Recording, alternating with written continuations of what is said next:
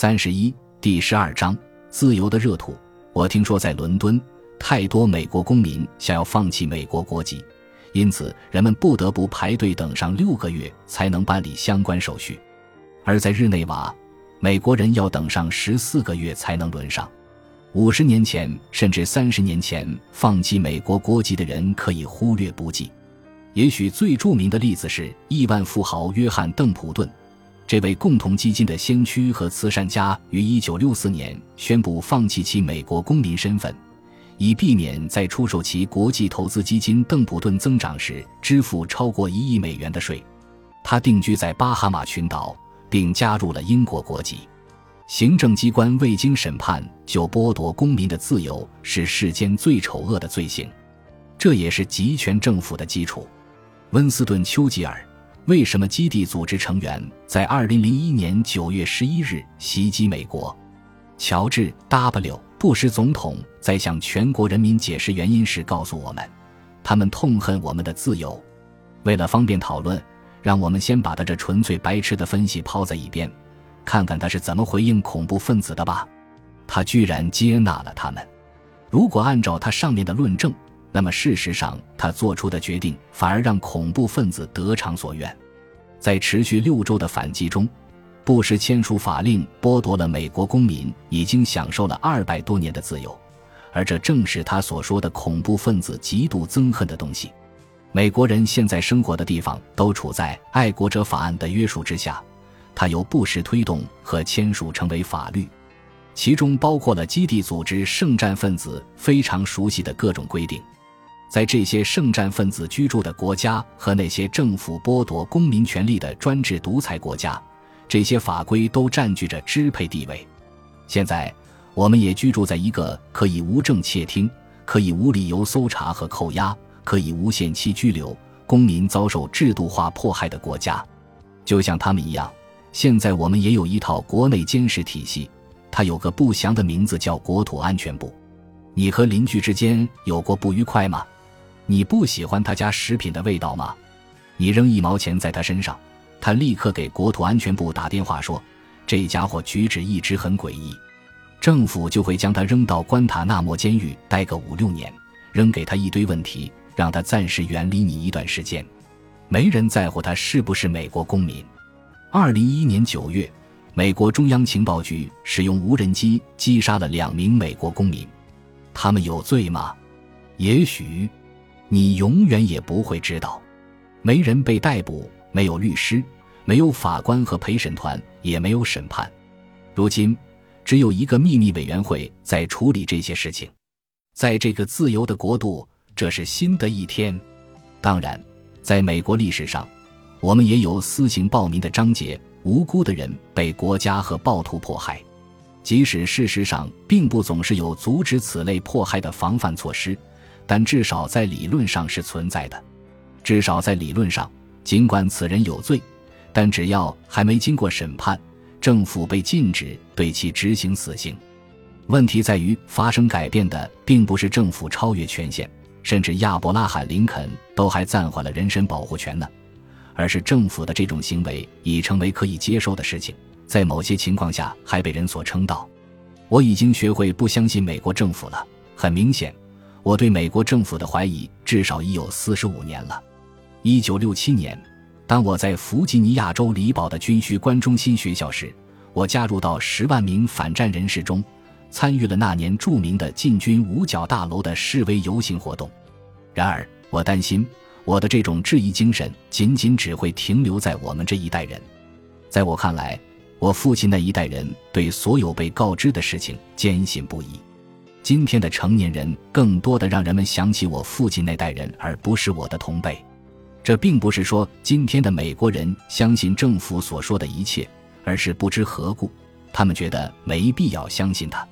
从越南战场上的尸横遍野到同样虚构正当理由进军伊拉克，除了公众自愿接受政府的虚伪和谎言，情形没有什么变化。人们常说，真理是战争的第一个受害者。尽管这一命题一直是描述性的，但现在却变成了古怪的指令性命题。美国政界的行为意味着战争授予政府可以说谎的许可证。就像从二零零一年以来，对于那些被选举出来的官员而言，治理国家最有效的办法就是让这个国家永远处于战争状态。美国建立在一个基本原则上，即公民的权利不是政府给予的，政府也无法剥夺公民的权利。十八世纪晚期，当时世界上的其他国家很明显没有相关的法则。这个理念具有革命性，它让变革成为现实。不过，我们不再是那个国家了。现在我们是一个个人权利要服从特权的国家。一九八零年，我们选了位总统罗纳德·威尔逊·里根。他没什么别的本事，只会耍嘴皮子，口口声声地喊着让人们摆脱政府的管制，来满足大多数人的愿望。二零零四年，我们又选了位总统乔治 ·W· 布什。他以漠视承诺，让政府脱离人民的监督而著称于世。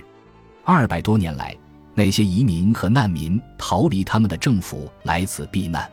可是现在，我们却最终构建了一个与之完全一样的政府。我们已超越了那些开国元勋。我们现在就像当年他们的儿子或女儿。一七五九年，他们中的一位曾立言，警示其后代不要变成现在这样。任何牺牲基本自由以换取短暂安全的人，本杰明·富兰克林说过：“他们既得不到安全，也无福消受自由。”政府恐吓我们，让我们放弃自己的权利，不敢做任何反抗，以此来让我们自愿放弃大家自以为自由的国度。而我们作为一个民族，终会发现这个被我们自己描述为勇士的故乡，多多少少是有点问题的。本书出版时。有关法律已经生效，让美国人在国外开设银行账户变得不太可能。假设你是福特公司的高管，你被派到福特德国分公司，需要在当地开设一个银行账户，用来支付账单和支取欧元。那么，根据二零零三年一月一日开始生效的海外账户纳税法案，可能会令你成为外国银行的客户变得更为麻烦。长期以来。政府一直要求美国人报告其所有的外国银行账户，就像我交税时做的那样。我持有两家外国银行账户已经很多年了，他们已经给我打电话说：“对不起，我们很爱你，但我们不会再对美国人开设银行账户了，而且我们正准备把已有的美国客户给清理掉。”这是为什么呢？因为信息披露的要求一直是我的责任。现在却以更为繁重的形式强加在他们身上。根据新法律，外资金融机构若不和美国国税局警察签署协议，保证向其提供投资于美国境外账户的美国客户账户的信息，将面临扣除总收益的百分之三十作为预扣税的惩罚性措施。这些金融机构并不认为他们是美国财政部的分支机构，没人付钱给他们做这些额外的工作。以便对其客户进行必要的识别，并向美国国税局提供报告，比如对某些客户的存款征税。在发现这种禁止性合规产生了不必要的成本后，这些金融机构干脆不再对美国公民开放业务。即使只有一个小错误，都会导致诉讼和被罚款的风险增大。因此，最有效的解决办法是干脆禁止美国人开设账户。欧洲银行如德意志银行、瑞士信贷、汇丰等，都自2011年起注销了所有美国经纪人的账户。制定该法案是因为害怕资本外逃，这看上去似乎很合理。我听说在伦敦，太多美国公民想要放弃美国国籍，因此人们不得不排队等上六个月才能办理相关手续；而在日内瓦，美国人要等上十四个月才能轮上。五十年前，甚至三十年前，放弃美国国籍的人可以忽略不计。也许最著名的例子是亿万富豪约翰·邓普顿，这位共同基金的先驱和慈善家，于一九六四年宣布放弃其美国公民身份，以避免在出售其国际投资基金邓普顿增长时支付超过一亿美元的税。他定居在巴哈马群岛，并加入了英国国籍。今天。面对这一生效法案的是一堆等着放弃美国国籍的等候名单，在新加坡的美国领事馆，其墙上贴了一张价目表，罗列了各种各样的收费服务以及去年和今年的两个价格。最近，我去领事馆换新护照时注意到，现在放弃美国国籍收费四百五十美元，而在二零一零年这项服务是免费的。曾经有段时间，你完全可以直接走进领事馆去办理此事，而且不用预约。现在你当然需要预约，你还得经历一个流程，领馆官员能有机会出来跟你交谈，送你离开，然后再告诉你还要回来。他们采用这种拖延战术。用其他招数劝阻你，一定程度上貌似为了保护你，实际上是想确认你是自愿地、故意的要放弃美国国籍，而不是仅仅因为这些天一时冲动想放弃美国国籍。美国人无法持有外国账户，只是这一趋势的原因之一。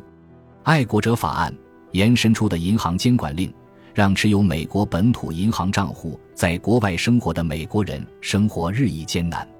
根据总部设在日内瓦的海外美国公民组织报道，一些美国银行被反恐规定的爱国者法案所吓倒，注销了一些留有境外地址的长期客户的账户，以求自保。其结果是，外派人员现在成了有毒公民。美国是世界上少数对全体公民而非只对国内居留者征税的国家之一。美国驻外公民于是要遭受双重征税折磨。他们支付给美国的各项税费远高于其所居住国的税收。如果你放弃美国国籍且净资产超过二百万美元，假设你这样做是出于减少税收方面的考虑，你有可能希望出家为僧入山修行。但如果你的净资产市值超过上述的二百万美元，政府就会说你上山不是来打坐冥想的，而是来避税的。这样，你还得交一笔外派税。即一种计算你资产价值的出口税，经济学人称之为美国的柏林墙。美国已经乐于在法律指导下让公民牢记，在某些情况下，当他们设法离开祖国时会遭到阻挠。本集播放完毕，感谢您的收听，喜欢请订阅加关注，主页有更多精彩内容。